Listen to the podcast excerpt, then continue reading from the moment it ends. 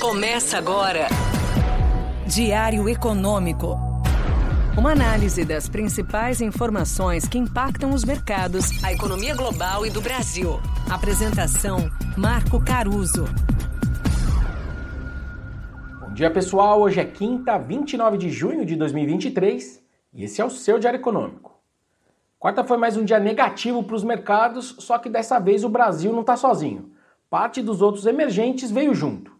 E se a gente então misturar os pontos que eu venho trazendo aqui para vocês nos episódios recentes, dá para explicar bem essa piora.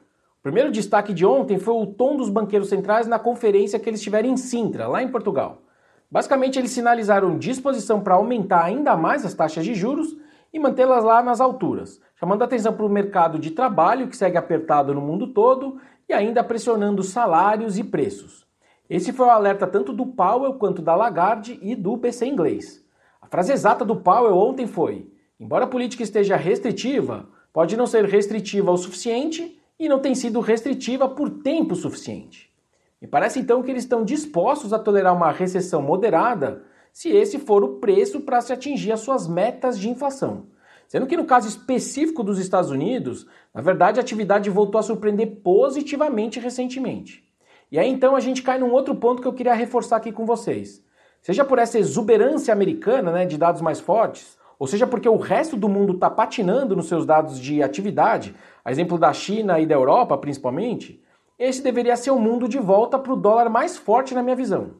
E talvez não seja coincidência esses dois dias seguidos que a gente está vendo de desvalorização do nosso real, com o dólar batendo quase 10 centavos de alta por aqui.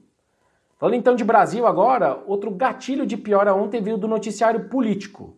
Em entrevista a Miriam Leitão, Fernando Haddad disse que o programa de incentivo à compra de carros vai ser estendido e aberto inclusive para pessoa jurídica nessa sua segunda etapa. O país está mostrando um PIB mais forte que o esperado, certo? Então estímulos assim não se justificam, especialmente se a gente considerar a necessidade de levar as contas públicas para o azul. Vejam que o arcabouço fiscal sozinho não garante as metas de superávit que o próprio governo tem se dado. O valor do programa, esse dos carros, não é alto, é verdade. Só que a postura acaba relembrando o mercado sobre as preferências do governo na condução da economia. O próprio ministro dizia há pouco tempo atrás que ele iria atrás dos vários créditos tributários que o governo concede, justamente para tentar ajudar a sanar as finanças do governo. Mas enfim. E aí a resposta do mercado foi piorar a curva longa de juros, que subiu perto de 10 pontos, que acabou empurrando os papéis de consumo dentro do Ibov para o negativo. Na bolsa, outro destaque negativo também foi o setor financeiro, com a notícia sobre os planos do governo de limitar os juros do cartão. Fora isso, o setor de materiais também contribuiu com quase 70% da queda do Ibov, com o minério de ferro cedendo lá fora e também com a revisão negativa de dois bancos gringos para os papéis da Vale. Falando do dia agora, as atenções se voltam de novo para o entorno do nosso BC. Daqui a pouco eles divulgam o relatório trimestral de inflação e aí, às 11 horas, o Roberto Campos participa da entrevista coletiva do documento.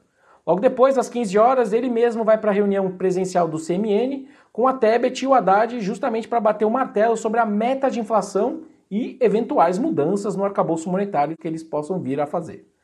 Nessa mesma entrevista para Miriam Leitão na Globo News, o ministro teria dito que não anteciparia seu voto, para logo depois dizer que a meta de 2024 vai ficar em 3%. A frase exata dele foi: o ano que vem já está definido.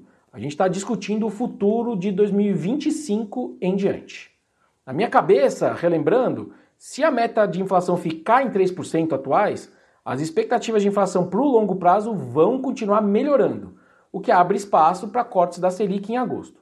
Se eles mudarem para 4 ou mais do que isso, as expectativas pioram e o Copom mantém essa sua postura conservadora de hoje. Por hoje é isso, turma. Bom dia, bons negócios e sorte sempre. Você ouviu Diário Econômico.